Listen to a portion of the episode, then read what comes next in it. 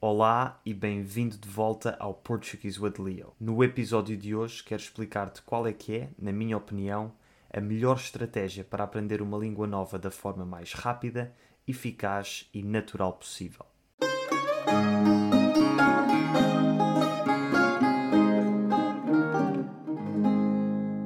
Antes de entrarmos na minha estratégia para aprender línguas, temos de perceber como é que funciona uma língua. Sem querer ser demasiado técnico, até porque não sou especialista em linguística, uma língua é basicamente aquilo que nós, seres humanos, usamos para comunicar e podemos dividir essa comunicação em duas vertentes: compreensão e produção. A compreensão é a vertente passiva da língua é a capacidade de percebermos aquilo que ouvimos ou lemos, o input. A produção é a vertente ativa, é quando nós produzimos a língua, o output.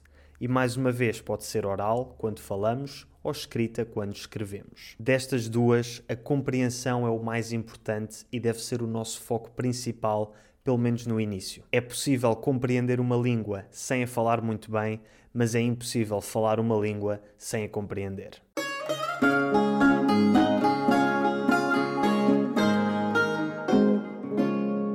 Como é que melhoramos então a nossa compreensão estando expostos à língua? Não há outra forma.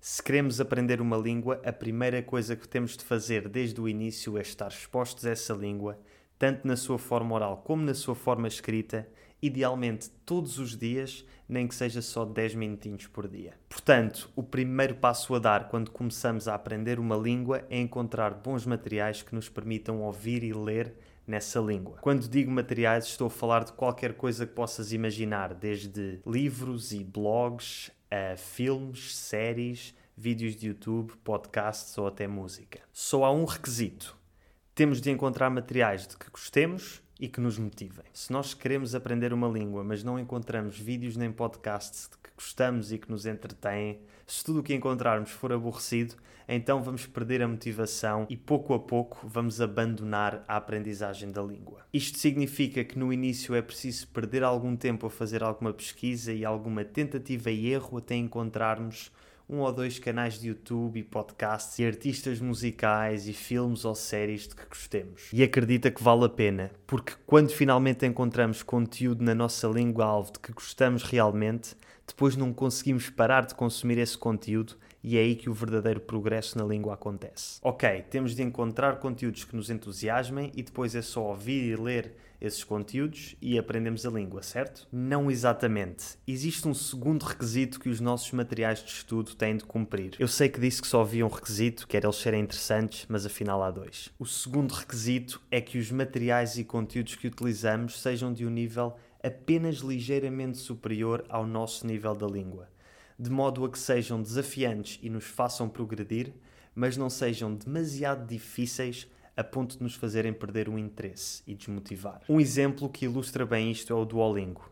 O Duolingo é uma aplicação ótima nas primeiras semanas ou até meses de aprendizagem de uma língua, porque é fácil e está desenhado para nos manter motivados e agarrados ao telemóvel. No entanto, depois de algum tempo, quando já fizemos algum progresso, torna-se demasiado fácil e até pode ser contraproducente, porque dedicamos todo o nosso tempo de aprendizagem da língua a jogar no Duolingo e achamos que estamos a ser produtivos e a progredir, quando na verdade só estamos a aprender novas formas de dizer que a maçã é vermelha. O outro extremo é quando usamos materiais demasiado difíceis para o nosso nível e, como não percebemos nada ou quase nada, rapidamente nos desinteressamos. Experimenta ver um filme sem legendas numa língua que não conheças e vais perceber o que eu estou a dizer. Isto significa então que quando começamos a aprender uma língua, temos de dar primazia a conteúdos mais básicos em que se fala mais devagar e ir aumentando a dificuldade e a complexidade à medida que vamos melhorando. Uma recomendação aqui é encontrar vários tipos de materiais diferentes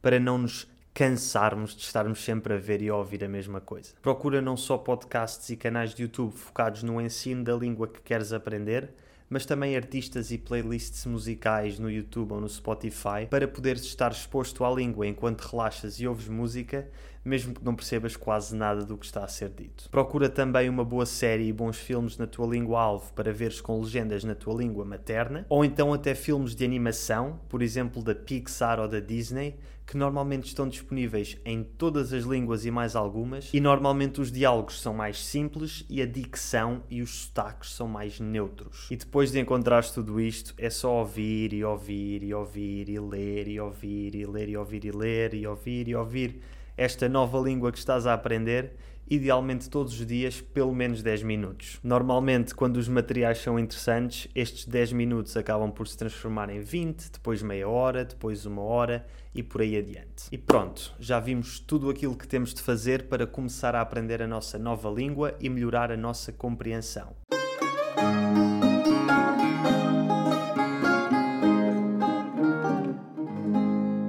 Tal como eu disse no início, para além da compreensão, existe ainda a vertente da produção, o output, que é quando somos capazes de produzir discurso oral ou escrito numa língua. Esta é a parte mais difícil e é o desafio da maior parte das pessoas. Falar. É relativamente fácil expor-nos à língua que queremos aprender através de música, vídeos e podcasts no conforto do nosso lar, e é uma coisa completamente diferente falar esta língua com pessoas verdadeiras de carne e osso que nos julgam e nos corrigem. Mas é precisamente ao superar esse desconforto e ao fazer um esforço para falar e escrever na nossa língua-alvo que progredimos. Qual é então a melhor estratégia para aprender a falar uma língua estrangeira? O primeiro passo para o fazer é aprender vocabulário e aqui temos de nos guiar pelo famoso princípio de Pareto, ou regra 80-20. Basicamente, a regra 80-20 diz que no mundo, na natureza, na vida, na produtividade, 20% das causas originam 80% dos resultados. Ou seja, um número pequeno de fatores origina um número desproporcionalmente grande de resultados e consequências. Talvez no futuro faça um episódio só sobre este princípio, porque é muito interessante, mas se quiseres estudá-lo mais a fundo, recomendo o livro O Princípio 80-20 de Richard Koch. Voltando à aprendizagem de línguas, este princípio é muito importante porque, se pensarmos bem, se analisarmos o nosso dia a dia e a forma como utilizamos a nossa língua materna, existem algumas centenas de palavras que são responsáveis pela grande maioria das situações em que usamos a língua e das conversas que temos, os tais 80%. Alguns exemplos são palavras como sim, não, olá, obrigado ou os artigos definidos o, a, os e as. É praticamente impossível falar português sem utilizar estas palavras. No entanto, podemos passar uma vida inteira sem dizer a palavra bucólico ou estrepitosamente. Acho que já percebeste onde é que quero chegar com isto. A melhor estratégia para começar a aprender vocabulário é aprender as palavras mais utilizadas. Na internet existem muitas listas das palavras mais comuns em várias línguas e se estiveres a aprender português eu tenho no meu website um PDF muito bonito com as mil palavras mais utilizadas em português europeu, divididas por classe de palavras e com explicações gramaticais sobre cada classe e como é que se utilizam as palavras de cada classe. O PDF é grátis e o link para o descarregar está na descrição. Obviamente, pessoas diferentes usam palavras diferentes no seu dia a dia. Eu faço vídeos no YouTube e, portanto, uso muito palavras como câmera e microfone mas um agricultor se calhar usa no seu dia a dia palavras que eu utilizei uma vez na vida, como enxada ou ancinho. Por isso, para além de procurares na internet listas das palavras mais comuns da língua que estás a aprender, Sugiro que analises também o teu próprio dia a dia para perceberes quais é são as palavras que mais usas ou os tópicos de que mais falas e construires a tua própria lista de palavras mais comuns. Na verdade, existe um excelente exercício para fazer isto, que é basicamente a forma mais eficaz de aprender a falar uma língua rapidamente, mas vou falar disso um pouco mais à frente. Primeiro quero também mostrar-te como o princípio 80-20 se aplica no estudo da gramática nomeadamente na conjugação de verbos. Usando a língua portuguesa como exemplo, existem quase 20 tempos e modos verbais, mas a verdade é que só precisamos de 4 ou 5 desses tempos em 80% das nossas conversas do dia a dia. Se soubermos o presente, pretérito perfeito, pretérito imperfeito e imperativo, conseguimos comunicar na maior parte das situações. E depois, lentamente, à medida que vamos melhorando a nossa compreensão da língua, podemos aventurar-nos então com o condicional e os três tempos do conjuntivo. Para além disso, tenho ainda uma estratégia que vai revolucionar completamente a tua forma de aprender a conjugar verbos. Estás pronto? É estudá-los na horizontal em vez de na vertical. O que é que eu quero dizer com isto? A forma tradicional de estudar conjugações verbais é aprendendo um verbo e um tempo verbal de cada vez em todas as pessoas verbais. Ou seja, ficamos com umas colunazinhas verticais e temos de memorizar eu sou, tu és, ele é, nós somos, etc antes de passar para o próximo verbo ou para o próximo tempo verbal. Isto pode parecer muito bonito e ficar muito bem arrumadinho numa folha de papel, mas se pensares bem, vai contra a nossa forma de pensar e de falar. Quando falamos, nós não formamos frases com um só verbo em todas as pessoas verbais. Dizer eu estou em casa, tu estás na escola, o João está no trabalho, nós estamos felizes, vocês estão tristes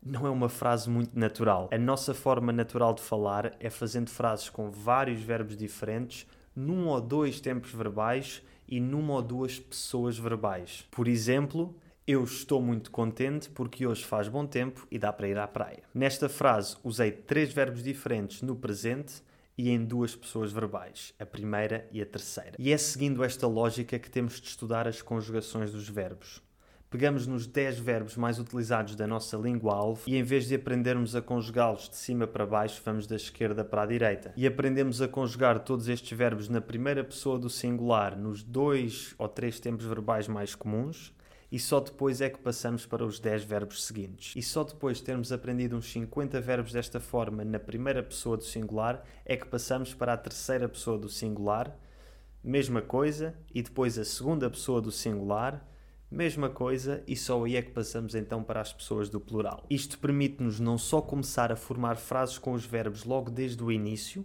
e frases que façam sentido, como também nos permite aprender os padrões de conjugação mais facilmente e de forma mais intuitiva. Ou seja, temos de estudar o vocabulário e a gramática de uma forma estratégica que siga os padrões naturais da fala. E agora vou explicar-te então o tal exercício que te vai obrigar a pôr estes conceitos todos em prática de forma intensa. Atenção, este exercício não fui eu que o inventei e o crédito vai todo para o canal Language Lords, cujo link está na descrição, para poderes ver os vídeos originais onde o rapaz explica em detalhe este exercício.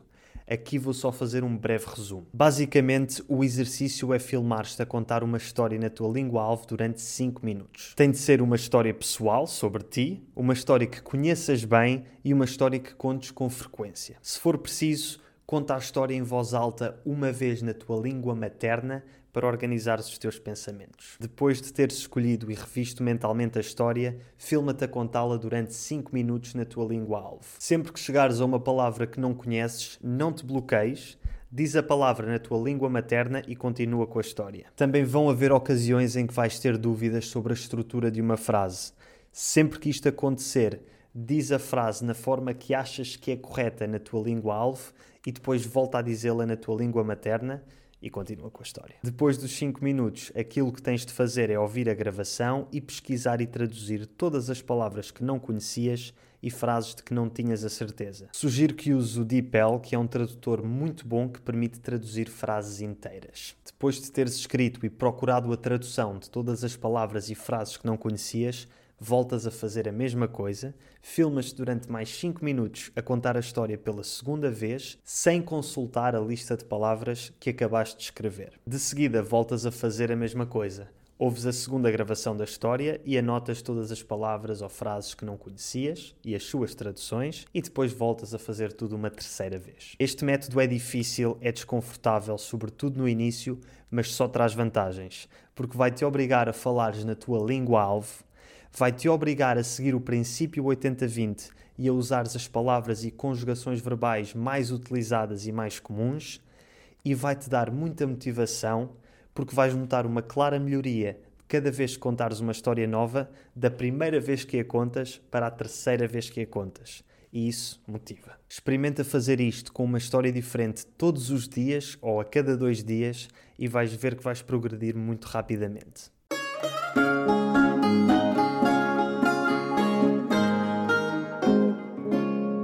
Portanto, para resumir a minha estratégia para aprender uma língua nova, temos de estar expostos à língua de forma consistente e a um nível de dificuldade ligeiramente superior ao nosso, para aumentar progressivamente a nossa compreensão. Para isso, temos de encontrar conteúdos que nos interessem e que nos mantenham motivados. Ao mesmo tempo que fazemos isso, temos de ser proativos e estratégicos na aprendizagem de vocabulário e estudo da gramática para aprender aqueles 20% da língua que vamos usar em 80% das situações. E para acelerar esta aprendizagem do vocabulário e a nossa capacidade de falar a língua, temos de usar este exercício do canal Language Lords que eu acabei de explicar. Até agora, todos os métodos que eu expliquei são coisas que podemos fazer sozinhos, em casa, com uma ligação à internet. No entanto, não posso deixar de falar da utilidade de ter um parceiro de conversa. Claro que o ideal é vivermos no país da língua que estamos a aprender e sair à rua e estar rodeados dessa língua, vê-la por todo o lado em cartazes e ouvi-la na televisão e na rádio ir a um supermercado e está tudo nessa língua. Mas para aqueles de nós que não vivem no país da língua que estão a aprender, ainda assim há uma solução. Basta encontrar parceiros de conversa com quem façamos um intercâmbio de língua, nós ensinamos-lhes a nossa língua e eles ensinam-nos a deles, ou então, para os que podem pagar um pouco mais, arranjar um tutor pessoal. Para isto podemos usar aplicações como italki, Tandem ou então procurar grupos de intercâmbio de línguas no Facebook. O que não falta são grupos de pessoas que falam a língua que nós queremos aprender a viver no nosso país ou num país que fala a nossa língua. Ter um parceiro de língua é muito útil porque permite-nos ter feedback sobre o nosso processo e permite-nos ter também alguém que corrija aqueles erros e aquelas incertezas que nós não conseguimos encontrar a resposta em lado nenhum na internet. A minha sugestão é que cada vez que fizeres o exercício das histórias de 5 minutos do canal Language Lords, envies o vídeo final para o teu parceiro de línguas para ele poder corrigir-te e dizer onde é que ainda tens falhas.